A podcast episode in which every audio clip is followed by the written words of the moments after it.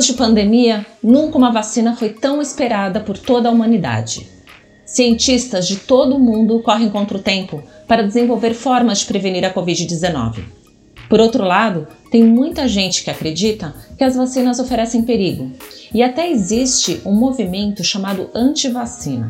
Essa falta de vacinação por escolha, por opção, fez ressurgir doenças já extintas no Brasil, como o sarampo, por exemplo. Hoje, a nossa conversa é com a doutora Ana Carolina Barreto Marinho. Ela é coordenadora do Departamento de Imunização da ASBAI. Doutora Ana Carolina, muito obrigada pela participação. Olá, obrigada a vocês aí pelo convite. Doutora, é, as vacinas que existem hoje, né, que previnem diversas doenças, elas são consideradas realmente seguras?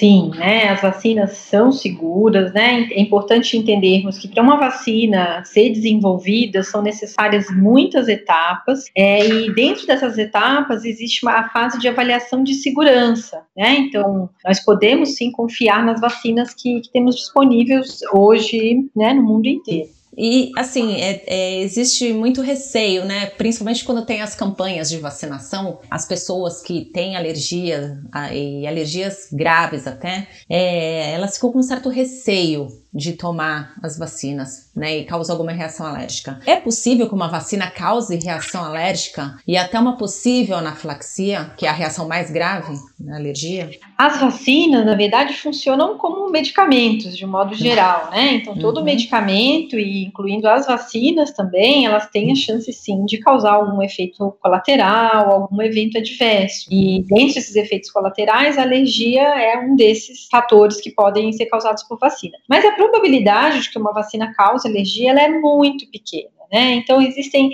é, grupos muito selecionados de pessoas, pessoas que são extremamente alérgicas, né? como, por exemplo, alérgicos graves ao ovo, que eventualmente podem ter uma reação quando tomam uma vacina que contém é, algum desses componentes. Então, é possível, sim, ter alguma alergia após uma vacina, mas essa probabilidade é muito pequena comparado aí ao número, de, né, as milhares, milhões de doses que são aplicadas.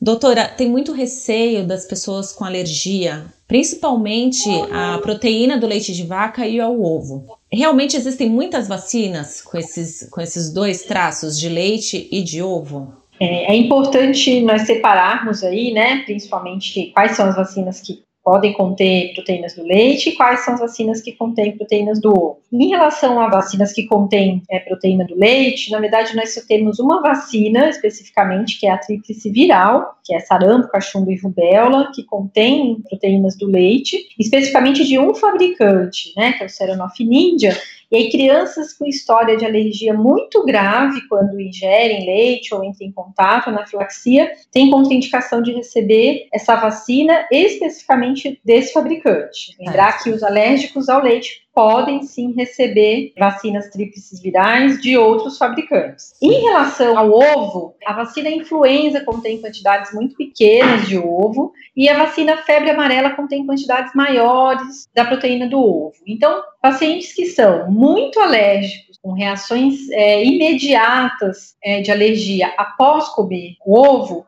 eles têm uma contraindicação de receber vacina de febre amarela, ou são indicados fazer até procedimentos de sensibilização, se a vacina realmente for muito necessária.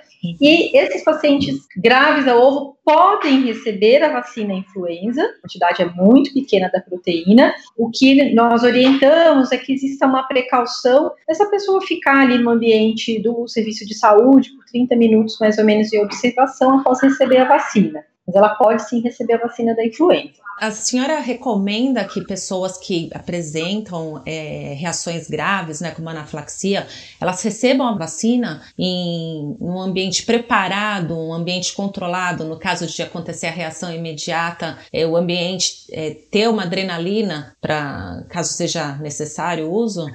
Todas as pessoas que recebem vacinas e medicamentos, eles deveriam receber é, né, essas, esses produtos, incluindo as vacinas, em serviços com precauções mínimas para o atendimento de possíveis reações. Né? Então, os postos de saúde, clínicas, é, devem estar preparados para qualquer tipo de reação causada por uma vacina ou por um medicamento. Mas se o paciente sabidamente já é anafilático, tem um risco maior de receber uma vacina que contém algum componente, esse reforço, essa precaução, ela deve é, ser reforçada, na verdade, né? E aí sim, deve receber um ambiente que tenha um preparo para o manejo de uma anafilaxia, inclusive tendo é, disponível ali o uso da adrenalina com profissionais capacitados para isso.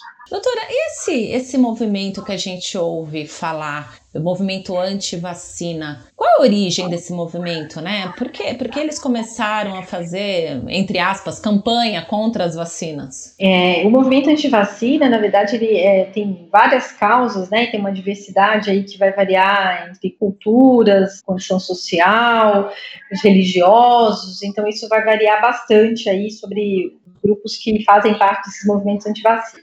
Mas especificamente é, ganhou, infelizmente, ganhou um grande impulso esse movimento a partir da publicação de um médico inglês, né? Ele na verdade fez uma publicação de um estudo fraudulento uhum. em que ele associava a vacina contra o sarampo ao desenvolvimento de autismo em algumas crianças. E, infelizmente, depois que esse artigo foi publicado, isso tomou uma dimensão muito grande, isso especialmente na Europa, e aí as pessoas começaram a não se vacinar mais contra o sarampo. É, depois de muitos anos, descobriu-se que, na verdade, esse estudo era uma fraude, mas, enfim, estrago já estava feito aí com o reforço do movimento anti-vacina.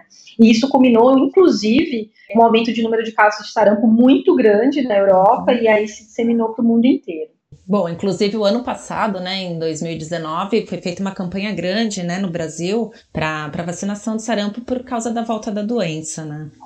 Exatamente, né? Uhum. Infelizmente isso veio migrando da Europa, veio para a América e aí chegou no Brasil, chegou em São Paulo e é isso que nós temos vivendo período agora, né? Além uhum. de uma pandemia com uma infecção nova, nós temos essas, essas doenças infecto-contagiosas que ressurgiram aí e uma parte devido a esses uhum. movimentos antivacina. A senhora acredita que, porque assim, bom, estamos né, no meio de uma campanha do influenza, da campanha da vacinação da gripe, né? Mas a gente escuta falar muito na imprensa que não, não se atinge né, o nível desejado de imunização, tanto da vacina da gripe, como aconteceu também com a vacinação do sarampo. Por que a senhora acha que acontece isso? É, esse movimento anti-vacina tem uma certa responsabilidade nessa baixa imunização? No Brasil, especificamente, a gente acredita que o que é assim, um dos principais fatores é realmente a falta de, de consciência da população, e principalmente das pessoas mais jovens, uhum. que não viram as doenças graves acontecerem, né? Como a poliomielite, por exemplo, como varíola. Então, existe uma confiança, uma falsa confiança, sensação de segurança da, da população, achando que essas uhum. doenças não existem ou que não vão pegar. Eu acho que esse é um ponto muito importante. E aí é necessário reforçar que essas doenças é, de maior gravidade, elas só diminuíram no Brasil especificamente porque a campanha de vacinação aí na década de 80 até 90 foi, foi um sucesso. Eu acho que retomar essa cultura da vacinação no Brasil é muito importante. E é isso, associado então ao movimento anti-vacina, medo e outras culturas, né, diversidade de pensamento aí sobre a própria mudança de estilo de vida da população, as pessoas trabalham o dia inteiro, precisariam de horários mais alternativos, de repente unidades de saúde para se vacinar. Então são muitos fatores que levam a essas baixas coberturas. Ou seja, é mais arriscado deixar de se vacinar do que receber a vacina, certo? Com certeza, né? Nós, nós sabemos isso, que a doença traz de prejuízo, né? De mortalidade, uhum. de prejuízos é muito maior, uma proporção muito maior do que possíveis efeitos colaterais em relação às vacinas, que a gente sabe que são raros e, e são bem controlados, né? Então, uhum. sem dúvida nenhuma, a melhor maneira aí de se proteger é se vacinar. Doutora, e essa torcida que o mundo inteiro se encontra hoje para a descoberta da vacina contra a Covid-19, pelos estudos em andamento, é possível já garantir assim que os componentes utilizados vão dar segurança, né, contra uma possível reação alérgica é, da vacina que estão testando? Já começou o teste em seres humanos? Qual a sua opinião sobre essa vacina? Vai demorar ainda? A gente está aqui na torcida, né? Todo mundo. É, exatamente. Existe realmente uma corrida e o mundo inteiro, né, com várias frentes para o desenvolvimento é, de uma vacina que seja eficaz e que seja segura também, né? Prevenir aí contra a Covid-19.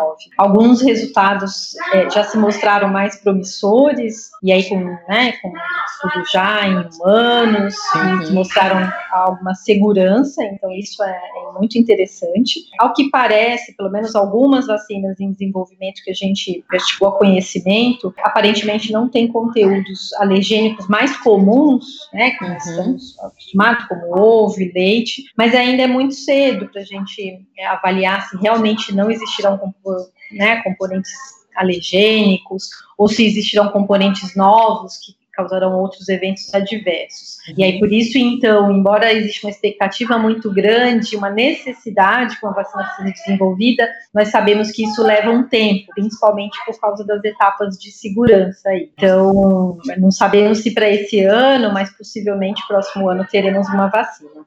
Doutora, alguma mensagem que a senhora queira deixar para quem está escutando esse episódio do podcast das BAE? É, nesse momento, é, nós não podemos é, nos descuidar de doenças crônicas e da prevenção, da imunização, né? Então, entendo que todos estão voltados aí para as notícias em relação à Covid-19, existe toda uma preocupação, existe o distanciamento social, as pessoas não estão procurando serviços de saúde, evitando aglomerações, mas é importante manter os seus tratamentos crônicos regulares. Então, quem tem asma, tratar a asma, é, as doenças de base, mas principalmente tentar manter o calendário é, de vacinação na medida do possível em dia, né? E lembrar que a vacina da influenza nesse momento é uma vacina extremamente importante, que isso ajuda é, num diagnóstico diferencial aí de sintomas com uma COVID-19, né? Com infecção pelo coronavírus. Então, um aliado que a gente tem agora é a vacina da influenza nesse momento. Tá certo, doutora. Doutora Ana, quero agradecer muito a sua participação e as suas informações aqui no podcast das BAE. Ah, obrigada a vocês mais uma vez pelo convite. Espero que tenha esclarecido algumas dúvidas. A doutora Ana Carolina Barreto Marinho é coordenadora do Departamento Científico de Imunização das BAE. Acompanhe as BAE nas redes sociais e no site www.asbae.org.br. Eu sou Patrícia de Andrade e este podcast teve a curadoria de conteúdo da Gengibre Comunicação. A edição de áudio é da agência Trovare. Até o próximo episódio do podcast das BAE.